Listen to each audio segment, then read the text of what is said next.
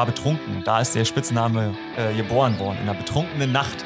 Und weil ich da ein bisschen rough war, hieß es, Mensch, Icke, jetzt fahr mal runter. Genau, das Budget ist deutlich kleiner, als du dir das gerade denkst. Du hast immer wieder auch Leute, die damit kokettieren, mit ihrer, sag ich mal, so ein bisschen Abgefucktheit. Ich glaube, am Ende haben, haben Leute wie du die größte Rolle gespielt, nämlich Leute, die mittlerweile Football gucken. Die Sportgondel.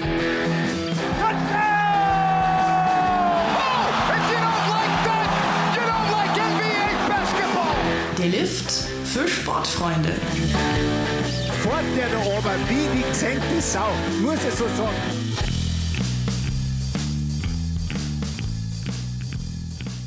American Football ist in Deutschland die Trendsportart schlechthin. Ende des Jahres trägt die National Football League, kurz NFL, sogar das erste Mal ein Spiel in Deutschland aus. Dazu habe ich mit RAN NFL Netman und Football-Experte Christoph Icke Domisch gesprochen. Außerdem erzählt GFL Headcoach der Munich Cowboys Nadine Nurasid, was sie sich von dem NFL-Spiel in München für den deutschen Football erhofft. Wir diskutieren auch darüber, warum es inzwischen zwei Top-Ligen in Deutschland gibt, die miteinander konkurrieren. Und warum die deutschen Fans keine Event-Fans sind. Mein Name ist Finn Wiedmann und ihr hört die Sportgondel. Football-Fans, die sonntags die NFL im Free TV verfolgen, kennen den Mann mit dem Berliner Dialekt nur allzu gut. Icke ist bei RAN NFL nicht mehr wegzudenken. Dabei hat er selbst nie Football gespielt. Wie er auf den amerikanischen Klassiker gekommen ist, ist sogar einer deutschen Legende zu verdanken. Amerika-Fernweh war ganz groß, gerade bei so einem Ossi. Also ich bin äh, aus Brandenburg so ja, äh, ein Stück weg von Berlin, so 20 Kilometer. Ähm, und irgendwie war das alles mega spannend. Und dann gab es Dirk Nowitzki in der NBA. Und dann habe ich so Anfang 2000 angefangen, ein bisschen Basketball zu gucken. Und dann ähm, gab es ab 2005 den ersten Game Pass für die NFL. Und mein Großcousin hatte irgendwann mal mehr als den Super Bowl geguckt. Den habe ich halt auch irgendwie so ab, keine Ahnung, 12, 13 geguckt, äh, vom Alter her. Und irgendwann hatte der den Pass und hat mir das gezeigt. Und ich weiß noch, mein erster richtiger Kontakt, wo ich dachte, hä, okay, was ist denn das für ein kranker Sport, war eine Ausgabe von Hard Knocks. Das ist so ein Magazin von HBO. Die begleiten eine Franchise während der Saisonvorbereitung. Und 2005 durfte man noch viel härter trainieren, gerade im August. Und dann gab es im ersten Training Szenen, wie die Spieler irgendwie aufeinander knallen und Reifen umherschmeißen und die wirklich geknechtet werden bei 35 Grad Sonne. Und ich dachte so, Alter, das sind ja badass Motherfucker. Und dann dachte ich, okay, krass, da musste ich mal mit auseinandersetzen. Und dann habe ich das irgendwann studiert und dann hatte ich richtig Glück, weil am Anfang haben meine Dozenten gesagt, boah, interessiert ja eigentlich keinen, aber mach das mal zu deiner Nische. Vielleicht wird das ja mal was. Und aus der Nische wurde sein Glück, wie er es selbst beschreibt. Anfang der 2010er war Football im TV fast gar nicht präsent. Da war Icke einer der ersten, der sich mit dem Sport beschäftigte. Die erste Aufgabe, ich bin dahin für ein Praktikum, das war 2011 und habe danach dann ein Volo gemacht äh, bei ProSieben nochmal. Und währenddessen hatten äh, ProSieben seit 1 gerade angefangen, so die Rechte so ein bisschen auszubauen. Die hatten erst den Super Bowl, dann waren auch die Conference Finals und den Super Bowl. Und dann liefen, liefen so, so Wochenend-Zusammenfassungen. Die liefen auf ran.de, die liefen nicht mal irgendwo im Fernsehen. Und so doof das klingt, aber die Sportredaktion ran musste das machen.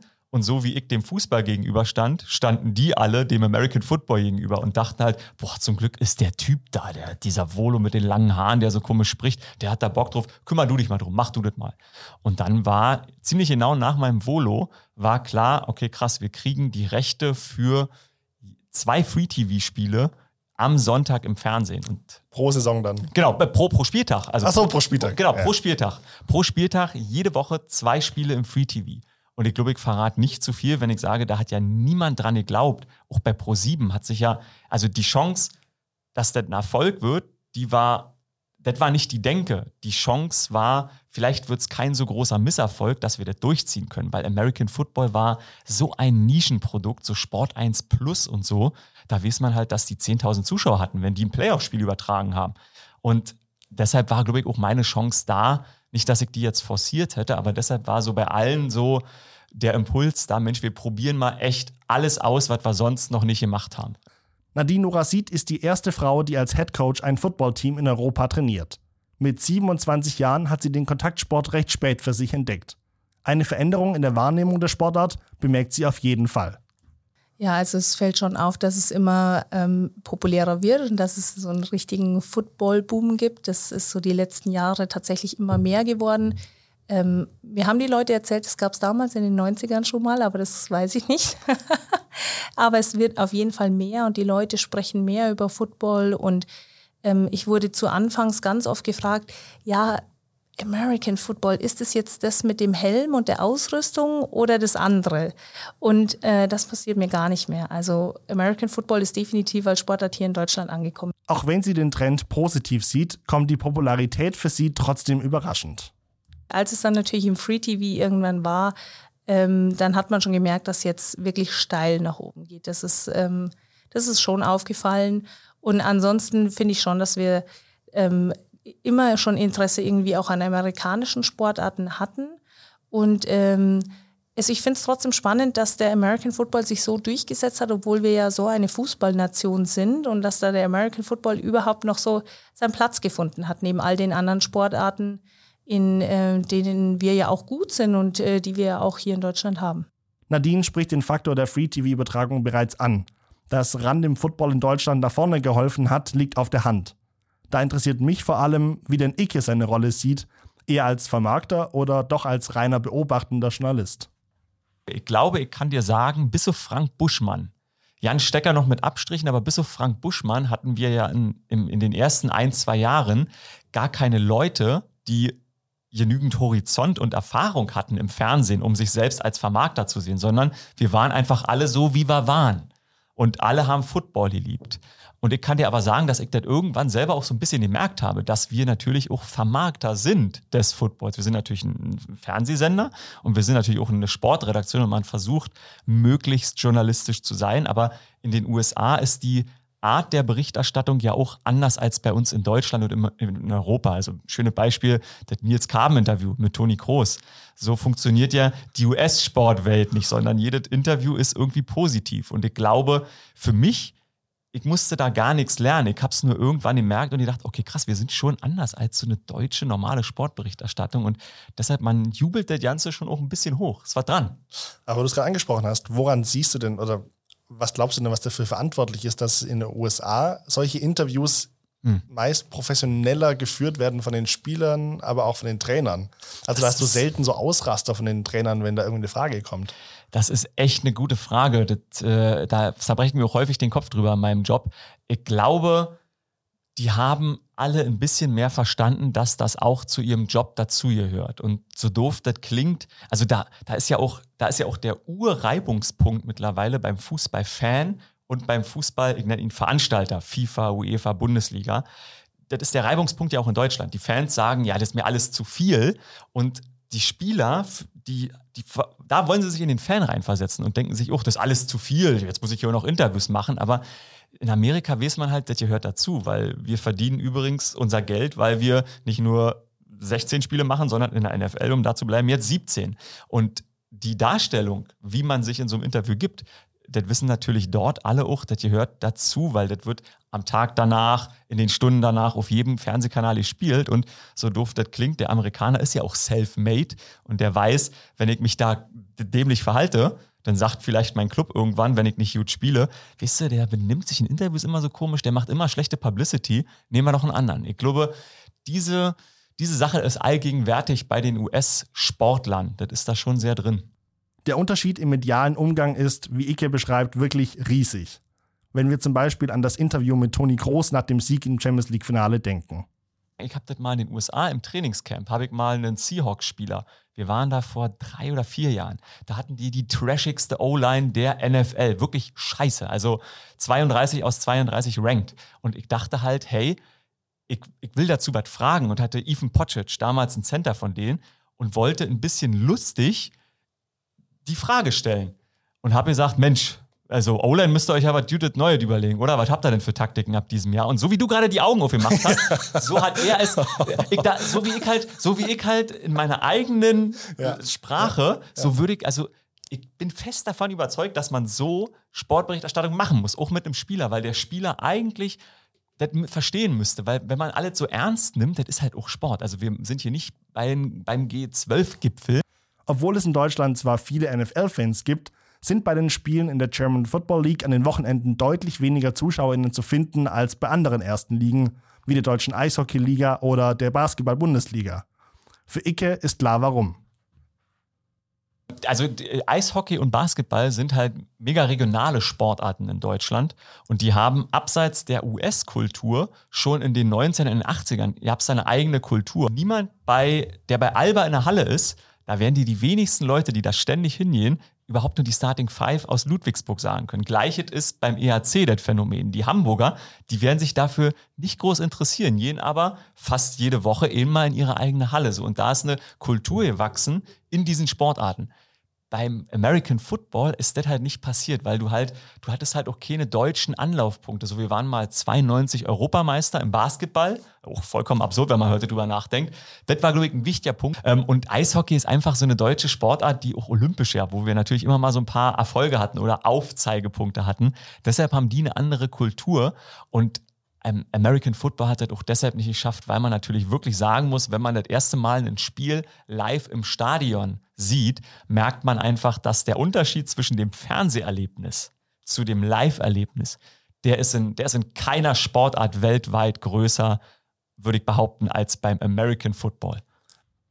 Für Nadine hat die fehlende Fanbase in der GFL auch was mit dem historischen Hintergrund von Eventsportarten in Deutschland zu tun. Naja, der, der Qualitätsunterschied ist natürlich noch massiv. Es ist immer noch eine Randsportart bei uns. Und ähm, wie wir jetzt vorhin schon drüber gesprochen haben, man kann äh, auch noch spät damit anfangen. Und wären wir in dem Sport schon weiter, dann hätte man keine Chance mehr, wenn man als Erwachsener noch in die Sportart kommt. Ja. Jetzt ist es so, wenn man ähm, sportlich ist, athletisch ist und ähm, dann sich auch wirklich 100% auf den Football konzentriert, äh, hat man gute Möglichkeiten auch immer noch äh, in der GFL zu spielen. Und ähm, wären wir da schon weiter, wäre das sicherlich nicht mehr möglich. Da müsste man schon früher einsteigen. Zudem ist es so, dass natürlich der ganze Sport in Amerika, das ist immer ein Spektakel, das ist ein Event, da ist eine Party mit dabei.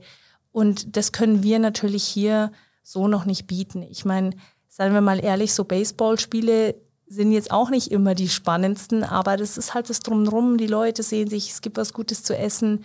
Und so diese Kultur der Sportevents, glaube ich, die haben wir so hier auch noch nicht und ähm, ja, an Qualität auch. Es ist zwar eine der schnellst wachsenden Sportarten in Deutschland, aber ich glaube, dass wir zahlentechnisch natürlich noch nicht da sind, wo andere Sportarten sind. Und vielleicht müssen wir uns auch überlegen, ob wir dieses Event, das vielleicht andere Sportarten bieten können, ob wir das nicht bieten können, ob wir ausreichend Werbung machen, gut, ob unser Marketing gut genug ist. Das sind äh, so Dinge natürlich, die man sich äh, oder Fragen, die man sich stellen muss. Auch für Icke ist klar, dass deutsche Fans Eventsportarten noch nicht positiv genug gegenüberstehen.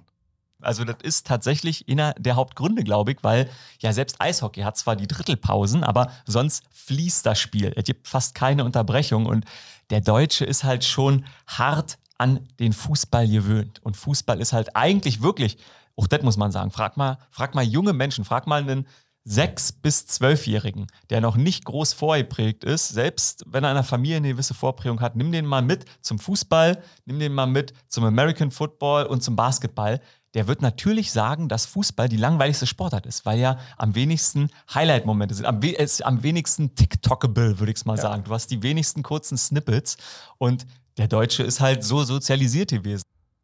Nadine sieht auch Fußball als größten Konkurrenten für den American Football. Das wäre auf jeden Fall schön. Die Frage ist, inwieweit es realistisch ist, weil drüben ist ja doch American Football die Sportart Nummer eins. So, und jetzt ist hier in, äh, ist es Fußball und die können die Anzahl an Fans generieren, um sowas zu tun. Ähm, da ist die Frage, wo, woher, woher die Fans für so große Events? So ein bisschen nicht. Aber damals, als die NFL Europe ja auch äh, in Deutschland war, da waren das große Events und da kamen die Leute auch her. Was Nadine beschreibt, kann ich gut nachvollziehen. Bei mir war es auch so, dass meine Eltern mich mit vier Jahren zum Fußballtraining geschickt haben. Andere Sportarten habe ich erst einige Jahre später kennengelernt. Dass sich hier in Deutschland aber einiges bewegt und Football immer mehr Fans dazu gewinnt, wird auch in den USA wahrgenommen. Ich glaube, am Ende haben, haben Leute wie du die größte Rolle gespielt, nämlich Leute, die mittlerweile Football gucken. Und das ist halt wirklich absurd, wie viele Menschen jeden Sonntag Football gucken und vor allen Dingen, wie viel mehr das nochmal in den Playoffs wird und wie viele Leute sich ein Trikot kaufen und zu Weihnachten ihrem besten Kumpel was schenken und Frauen schenken ihren Männern zum 30. Hey, wir fliegen mal rüber und gucken das an. Die Amerikaner wissen das ja. Wenn man ein Ticket kauft, registriert man sich, aus welchem Land kommt man. Und die NFL hat einfach wahrgenommen, dass hier unfassbar viel passiert. Am 13. November trägt die NFL in der Allianz Arena ihr erstes Spiel in Deutschland aus. Spielen werden die Seattle Seahawks gegen die Tampa Bay Buccaneers um den Superstar Tom Brady. Ein Riesenspektakel. Alleine zum Vorverkauf haben sich laut NFL über 500.000 Menschen auf Tickets beworben. Also das ist halt wirklich verrückt, dass das so, so schnell ging. Auch wenn jetzt manche schon geschrieben haben, naja, hat ja aber lange gedauert. Nee, hat's nicht. Und was wirklich, was man einfach nicht hoch genug bewerten kann, ist, dass die uns Tom Brady schicken. Das ist halt wirklich, das ist Pelé, das ist Roger Federer, das ist Michael Jordan und zwar auf dem Zenit seiner Leistungsfähigkeit. Also der ist vor anderthalb Jahren Super Bowl Champion geworden und der hat die Karriere beendet, kommt zurück. Das ist schon wirklich, das ist auch unüblich, weil sonst haben die nach London immer die Trash-Teams geschickt. So doof das klingt, aber das waren halt nicht, nicht die besten. Aber wie ist denn das jetzt? Ja, okay, die Seattle Seahawks sind jetzt nicht mehr ganz so stark, ja. weil Russell Wilson eben jetzt auch zu den Denver Broncos gewechselt ist. Aber trotzdem hat, hat Seattle Seahawks eine riesen Fanbase hier in Deutschland. Ähm, aber glaubst du, dass es eine Rolle spielt, welche Teams da jetzt gekommen sind oder kommen werden? Oder wäre es egal, hätten die auch die New York Jets schicken können? Also die Buccaneers sind ja eines von vier Teams, was sich für den deutschen Markt entschlossen haben. Die NHL, äh, die, NHL, die NFL hat dieses Jahr ähm, quasi Teams erlaubt, sich bestimmte Märkte zu sichern auf der Welt. Und äh, die Buccaneers, die Panthers, die Patriots und die Kansas City Chiefs haben sich für Deutschland entschieden. So, deshalb, es ist eh wahrscheinlich, dass in den ersten Jahren, solange wie Deutschlandspiele stattfinden, die vier Teams irgendwie mal hier sein werden. Einfach so aus deren eigener Business-Sicht. Aber die Seahawks sind kein Zufall. Die sind absolut aus diesem Grund hierher gekommen, weil die NFL halt weiß, dass die Seahawks hier der populärste Team sind nach dem Team, wo Tom Brady spielt. So muss man es ja fast sagen. Waren sie Patriots, jetzt sind die genau. Buccaneers. Genau, jetzt sind die Buccaneers, genau. So muss man es sagen. Und deshalb, die Seahawks kommen nicht ohne Grund nach Deutschland. Und das war auch, als wir in diesem Trainingscamp waren bei den Seahawks, das war halt verrückt, weil die haben uns damals Russell Wilson hingestellt als Interviewgast. Und wir hatten vorher keinen Start. Ich war in 29 Trainingscamps bei 29 unterschiedlichen Teams. Ich hatte niemals einen Starting Quarterback. Und die haben gesagt, ja, er kriegt Russell. Und dann hat Russell da mit uns ein Interview gemacht, hat ein Deutschland-Trikot angezogen. Pete Carroll hat mitbekommen, dass wir aus Deutschland kommen und hat gesagt, hey, mit denen muss ich auch sprechen. Und obwohl das ja nicht geplant war, kam der dann zu uns und gesagt, komm, wir quatschen jetzt kurz. So, also die wissen, dass sie hier beliebt sind und ich glaube, die haben auch einfach, die haben auch Bock darauf, weil die einfach eine, eine Franchise sind. Seattle ist eine weltoffene Stadt. Ähnliches überraschenderweise bei den Kansas City Chiefs. Die sind eine sehr weltoffene Franchise von einer, von einer Führer, vom Führership her, also vom ähm, Owner der interessiert sich für die Welt. Die, die, Chiefs haben schon mal in Japan gespielt, 1992 so. Und Seahawks, Chiefs, die sind da sehr weltoffen, deshalb, die werden in Deutschland schon echt eine Menge machen in den nächsten Jahren. Dass so ein besonderes Spiel auch immer für mehr Aufmerksamkeit bei Lokalvereinen sorgt, kann schon länger beobachtet werden. So auch bei Welt- oder Europameisterschaften. Nadine hofft auf jeden Fall, dass es auch in der GFL helfen kann. Also ich erwarte da auch schon nochmal einen richtigen Boom, vor allen Dingen hier in der Gegend ähm, nicht nur ganz Deutschland, sondern tatsächlich spezifisch auch in diesen Gegenden, wo oder in den Städten, wo die Spiele stattfinden. Und äh, die NFL, glaube ich, ist ja auch aktiv, ähm, was den Breitensport angeht und mit äh, Flag Football an den Schulen. Und ich denke schon, dass die da Interesse kreieren und auch ähm, neue Leute dann zu den Jugendteams hier in der Gegend hinzustoßen.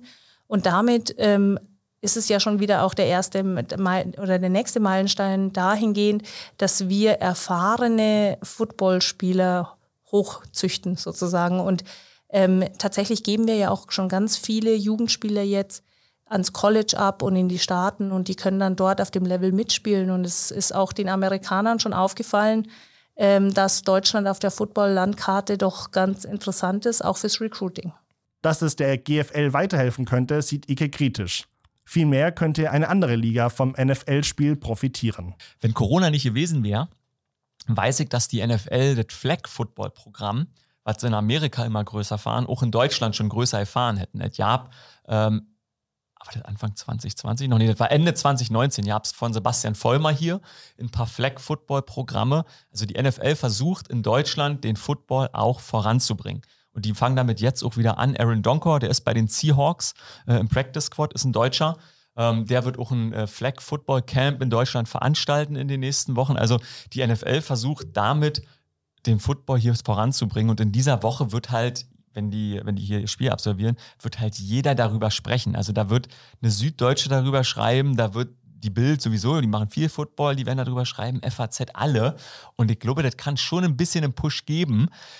Wie, inwiefern das den Vereinen zugutekommt, glaube ich ehrlicherweise, braucht man sich nicht zu viel Hoffnung machen, weil die GFL war da am Anfang nicht sonderlich geschickt, sich darin zu zecken, muss man leider sagen. Jetzt hat äh, Patrick Isume seine eigene Liga äh, mit der European League of Football. Die könnten vielleicht noch am ehesten ein bisschen davon auch mehr profitieren, glaube ich, weil halt ein paar Jungs irgendwann merken, okay, ich hab Bock auf Football, sich selbst besser trainieren und dann halt sagen, ja, wo gehen hin? Na, da, wo ich vielleicht noch ein paar Mark verdiene. Und das ist halt die ELF. Aber es gerade ansprichst, die European League of Football, ja. ähm, eben von dem, von dem Wegbegleiter von dir, Patrick mhm. Summe, mhm. ähm, mit begründet. Absolut. Ähm, ist ja. ja, der, der Commissioner auch von der Liga. Genau. Ihr übertragt die Spiele auch von ran. Ja. Ähm, wie, wie stehst du sonst? Schwierig jetzt, dich rauszunehmen aus dieser Situation, weil es ja dein Job ist so. Ja. Aber wie stehst du insgesamt dazu, dass es jetzt zwei Ligen gibt ja. in Deutschland? Also. Du, ich, äh, dazu bin ich auch zu sehr Journalist. Ich, äh, ich sehe das, glaube ich, so, wie du es siehst und wie deine Frage es suggeriert. Aber Patrick ist halt auch, Patrick ist halt auch mein Buddy. So. Deshalb, da kann man sicherlich kritische Worte drüber verlieren. Man muss aber am Ende, finde ich, sagen, die GFL hat es versäumt und er hat es halt gemacht. So, und die hatten jetzt, die haben jetzt in äh, Duisburg gespielt am Wochenende, äh, Düsseldorf Rheinfire. Und ich habe ein bisschen reingeguckt am Sonntag, da waren bestimmt 15.000 Menschen in diesem Stadion. Und ich weiß, dass da die Karte nicht nur 5 Euro kostet, sondern eher 25. So, und das ist halt, also das ist halt scheinbar ein Riesen-Business. So. Und der hat das einfach aufgezogen. Und die Leute, die da sind, ich war da selber auch schon bei ELF äh, spielen. Ähm, da muss man, EFL, muss man ganz vorsichtig Jedes Mal. Ja, EFL ja, ganz schwierig, weil es gibt doch eine andere Liga in irgendeiner anderen Sportart, die heißt EFL. Und Patrick sagt eigentlich immer, sagt European League of Football, da kann das nicht passieren. So, ähm, die Leute haben da Spaß dran. Und ich, ich finde es schade, einfach weil ich auch Deutsch bin, dass nicht die deutsche Football-Liga so aus Vereinswesen gewachsen, dass die das nicht geschafft haben. Also da tut mir natürlich innerlich auch ein bisschen weh. In den letzten Jahren gab es immer wieder aus den Kreisen der Football-Expertinnen Kritik am deutschen Dachverband, dass Trends eben verschlafen wurden.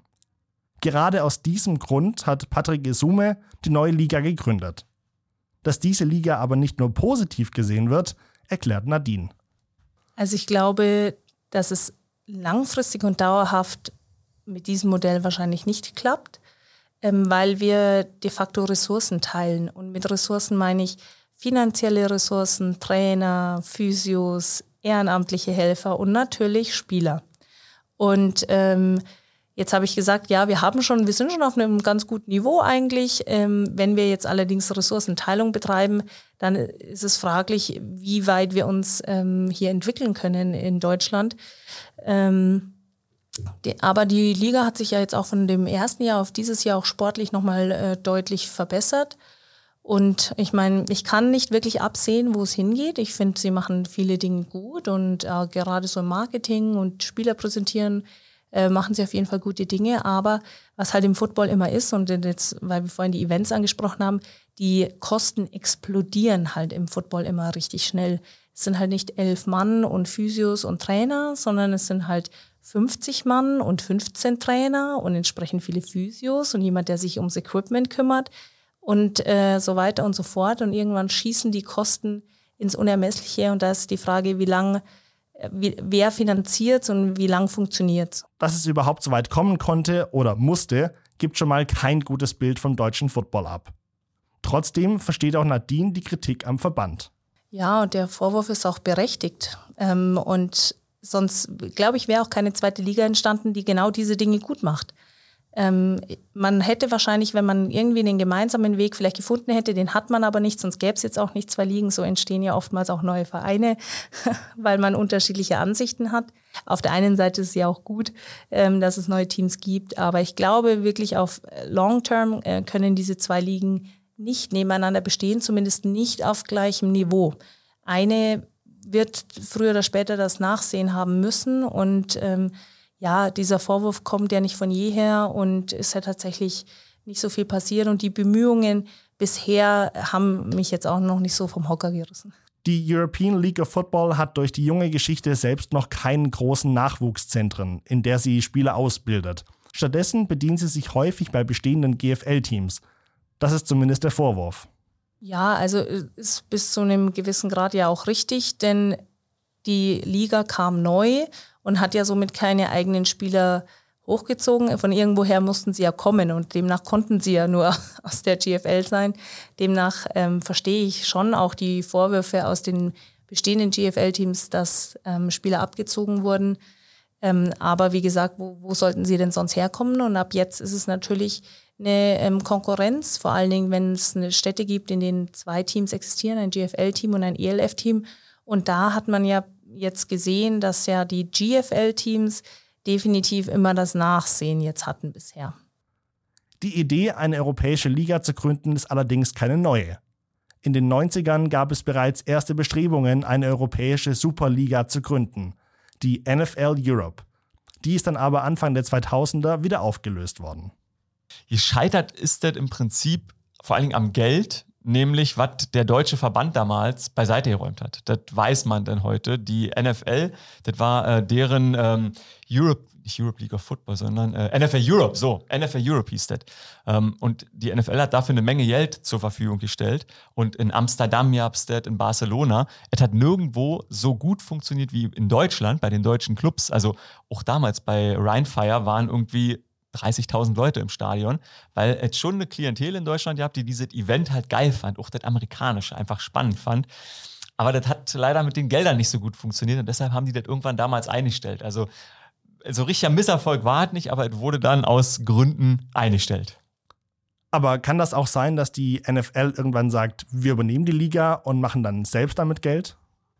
Jetzt können wir ein bisschen rumspekulieren. Also ich glaube, dass das auf mittelfristige Sicht nicht ausgeschlossen ist, dass die NFL erkennt, okay, krass, da funktioniert was auf einer professionellen Ebene in Europa, weil das gibt es ja auch in den anderen Bereichen nicht. Also Österreich hatte ein ganz gutes Team, in Finnland gibt es ein paar ganz gute Teams, aber alles nicht so richtig organisiert. Jetzt sehen die vielleicht irgendwann, okay, krass, da ist eh eine Liga, die ist relativ gut strukturiert. Marcel Dabo war letztes Jahr Rookie of the Year in der ELF, ist jetzt der International Pathway Program Spieler bei den Indianapolis Colts. Kannst du das mal ganz kurz erläutern? Ah ja, klar. genau, also die NFL ähm, hat vor so vier Jahren, müsste das her sein, könnte auch schon fünf Jahre her sein, angefangen, ähm, Spieler aus Europa, mittlerweile auch aus Afrika, in die NFL zu holen. Und zwar mit einer, wie so einer Wildcard würde ich es nennen, weil leistungstechnisch und footballtechnisch sind natürlich die Leute in Europa nicht so weit wie Leute, die in Amerika Highschool und College gespielt haben. Die spielen 15 Jahre Football, lernen Spielsysteme und so weiter.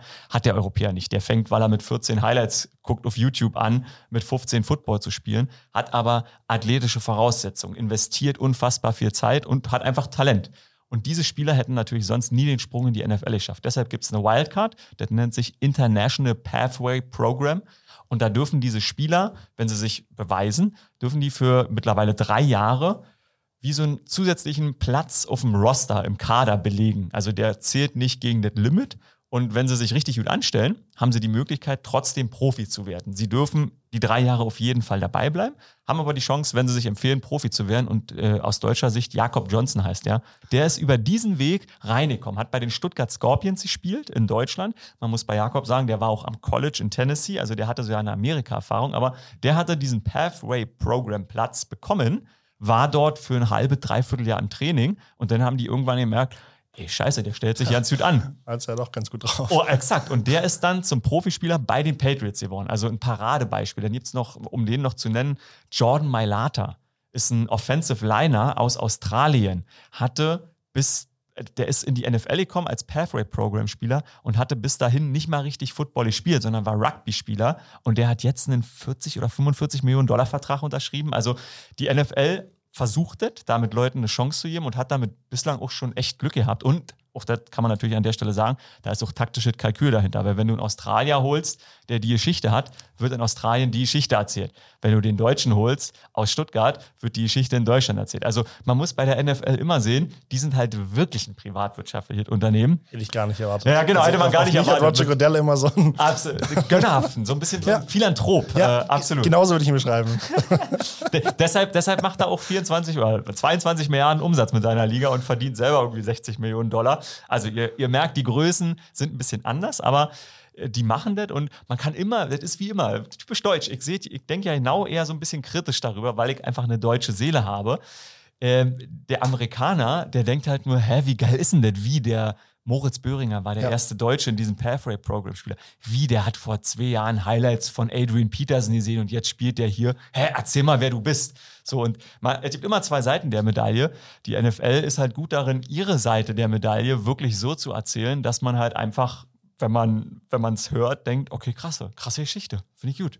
In den letzten Jahren gab es immer wieder Diskussionen, ob die NFL sogar ein Team in der Liga mitspielen lässt, das in Europa liegt. Insbesondere die Jacksonville Jaguars, deren Besitzer Shahid Khan in London lebt, waren hier im Gespräch.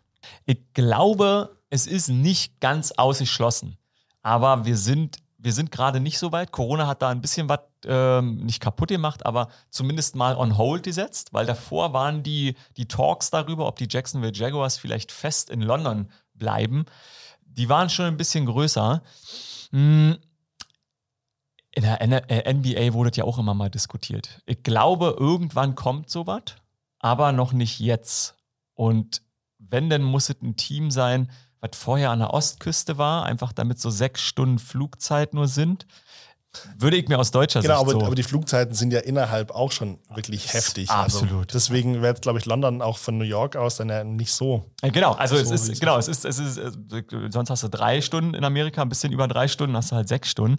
Ist schon möglich. Ich glaube, es kommt irgendwann, aber wenn ich ganz ehrlich bin, ich glaube, es kommt nur, wenn irgendwie die, der chinesische Markt für die erschlossen wird. Weil Europa ist schon cool, aber ich glaube, wenn sie irgendwann mal in China Fuß fassen und sagen, wir können in China ein Team stationieren, dann können die damit so viel Scheine drucken, dass sie die Pille schlucken würden. Ich weiß nicht, wie das die NBA schon weiter, ne? Gen- Genau, Also- die NBA ist ja, das ist ja so faszinierend. Die NFL ist halt jetzt mega auf Social Media unterwegs mittlerweile, aber die NBA war immer vor der NFL, was Social Media angeht. Und da, wo man heutzutage das Geld verdient, bei den jungen Menschen, da war die NBA viel weiter. Die NFL hat halt einfach die, den großen Vorteil, dass die der Riesentanker sind. Also die sind in Amerika mit riesengroßem Abstand die Nummer 1 Sportart. Und deshalb ist es für die auch so wichtig, so andere Märkte zu erschließen. Und Team in Europa, ich, ich habe es mir mal gewünscht, ich glaube, irgendwann mal möglich, aber ich, ich würde fast eher sagen, wenn denn, weil die Kröte wird so oder so hart sein, weil alle werden sich darüber beklagen, Fans werden das nicht lustig finden. Die finden, also so wie wir uns über ein Spiel freuen hier in München, finden natürlich die Amis das auch nicht cool, wenn deren Buccaneers für ein Spiel äh, in Deutschland am Start Ist das sind. so? Ja, Also- ja. also nicht, nicht so deutsch, das ist nicht so, oh, alles scheiße. Genau, genau, weil sonst ist es hier beim Fußball so, ah, Aha, nee, genau. DFB-Pokal äh, hier irgendwo in China. Ja, oder- ja, ja, genau. Schrecklich. Genau. genau. Ganz so krass ist es nicht, aber also wenn man äh, den Foren und den Twitter-Einträgen und auch den Diskussionen in den Local Radios ein bisschen Glauben schenken kann. Auf lokaler Ebene wird das kritisch betrachtet. ESPN, für die ist es einfach, wenn es soweit ist, ein mega Highlight und heißt es, we are now going to Germany. So, aber ähm, Mega. das lokale Boston-Radio, das spricht da dann schon drüber und sagt, ja, und jetzt kommt die Scheißwoche noch, wo wir da sechs Stunden hinreisen müssen. Im Fußball oder Basketball kennen wir internationale Wettbewerbe, wie zum Beispiel die Champions League. Wäre das auch im Football denkbar? Ich glaube, ehrlich gesagt, dass sich das in den nächsten Jahren entscheiden wird, ob die, also wenn, dann kann es nur die European League of Football schaffen, das alles bei sich zu bündeln. Und ich glaube, die Strahlkraft von, von, von Deutschland, einfach als Markt, die ist so groß, dass das gelingen kann. Ich glaube, ich habe es nämlich gesehen, dass die Skandinavier, die haben so was wie einen Super Bowl dieses Jahr ausgespielt. Der finnische Meister gegen den dänischen Meister oder der finnische Meister gegen den norwegischen Meister. Die haben so ihren Scandinavian Bowl dieses Jahr ausgespielt. Die habe es vorher noch nicht, glaube ich.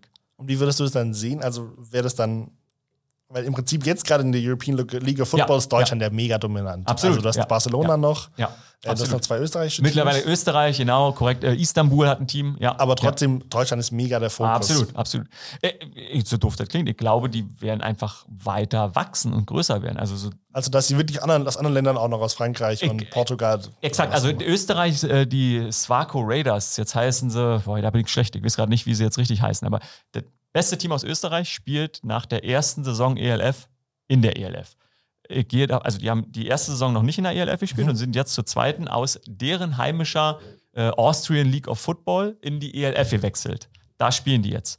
Und ich glaube, die Strahlkraft ist so groß und einfach die Stadien sind so voll und da gibt einen TV-Partner, ähm, dass es darauf hinauslaufen wird, dass die ELF in drei, vier, fünf Jahren vielleicht 20, 22 Teams beheimatet und dann ist es halt quasi das beste Team aus Finnland, das beste Team aus Norwegen, das beste Team aus Dänemark.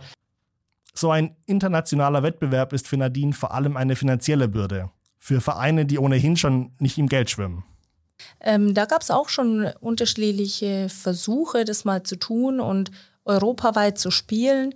Und äh, meines Wissens nach scheitert es auch oft an, an finanziellen Dingen, weil man dann eben die Flüge finanzieren muss in die anderen Länder, das zusätzlich noch zu der eigenen Saison, die auch schon sehr ähm, kostenintensiv ist und dadurch, dass ja unsere Spieler, die zahlen Mitgliedsbeiträge, diese zahlen ihre Helme selber, die zahlen ihr Shoulderpad selbst und irgendwann ist da natürlich auch finanziell ähm, dann mal Ende und auch die Vereine haben sich das bisher nicht immer leisten können und demnach konnte das so in dem Maße noch nicht umgesetzt werden oder war noch nicht erfolgreich langfristig, sagen wir so.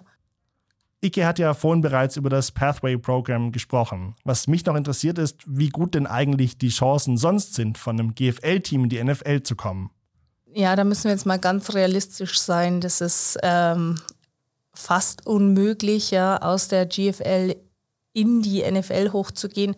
Aber doch, es haben ja doch einige gezeigt, dass sie es mit dem ähm, Pathway-Programm dann doch relativ weit geschafft haben. Das ist auch nur eine Handvoll, aber ähm, eine Handvoll ist auch besser als gar niemand. Und ich finde, dass, dass wir dann doch schon einen ganz guten Job machen, die hier auszubilden. Und ähm, wenn wir über die Cowboys sprechen, jetzt äh, ein, ein Beispiel nur. Der David Bader hat damals eben bei den Juniors, bei den Cowboys angefangen, Football zu spielen. Und es ist einfach schön zu sehen und dann man freut sich einfach von ganzem Herzen, dass es jemand dann so weit geschafft hat. Und ähm, auch wenn es nur eine Handvoll Spieler sind, äh, finde ich doch das eine großartige Leistung, die sind es natürlich nicht gewohnt. Hier haben wir zweimal die Woche Training und dann geht's rüber und dann ist äh, frühmorgens der Lift und abends ist Football und jeden Tag ist was los. Und das muss man erstmal durchhalten, wenn man dann diesen Szenenwechsel, nenne ich es mal, durchmacht. Nadine gibt außerdem einen weiteren spannenden Faktor, was einen Wechsel in die USA angeht.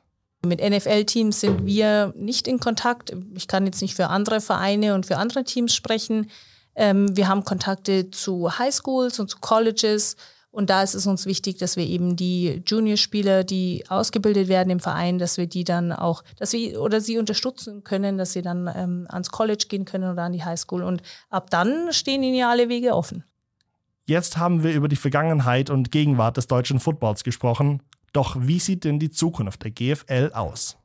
So sehr ich es ihnen wünschen würde, glaube ich, also gerade bei uns in Deutschland ist die Chance vertan, dass aus Österreich, was ja wirklich ein, naheliegendes Land, also unser Nachbar ist, dass da das beste Team in die ELF wechselt, finde ich jetzt auffällig, so muss ich sagen, dass äh, in Polen ein Team ist, also das beste polnische Footballteam spielt in der ELF, finde ich auch auffällig. Ich glaube, ich glaube, gerade sieht es nicht so aus, aber ey, das wie bei allem. Systeme und Ligen jeden krachen und drei Jahre später oder fünf Jahre später erinnert sich keiner dran.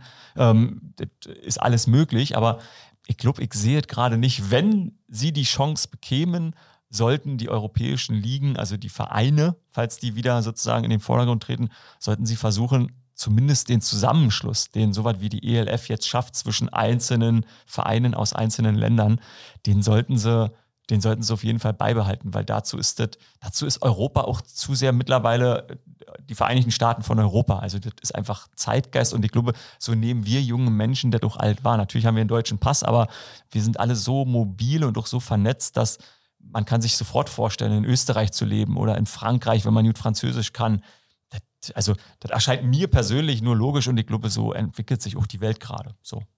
Dadurch, dass wir jetzt eben zwei Ligen haben, ist es zumindest für mich, weil ich da nicht so involviert bin, unfassbar schwer abzusehen, ähm, wie es weitergeht. Tatsächlich, als ich damals den Headcoach-Posten übernommen habe, gab es ähm, gab ja dann auch die ELF und da habe ich mir gedacht, was habe ich mir angetan? Äh, das ist mein erstes Jahr als Headcoach und das, wenn es zwei konkurrierende Ligen gibt. Ähm, deswegen ist es wirklich unfassbar schwer, das abzuschätzen nach Jahr zwei der Liga, ähm, der ELF, wie das äh, potenziell weitergehen könnte ähm, man hat in der Vergangenheit schon alles gesehen. Und äh, ich wage tatsächlich da keine Prognose. Ich hoffe nur ähm, von ganzem Herzen, dass es für den deutschen Football weiterhin äh, nach oben geht, wie auch immer das äh, dann funktionieren mag. Die Sportgondel. Hinblick, Hinblick. Egal, immer ein Hinblick auf was? Was soll das? Was wollen wir hinblicken? Auch ein Hinblick auf dieses Interview. Sportgondel ist eine M945-Produktion. Ein Angebot der Media School Bayern.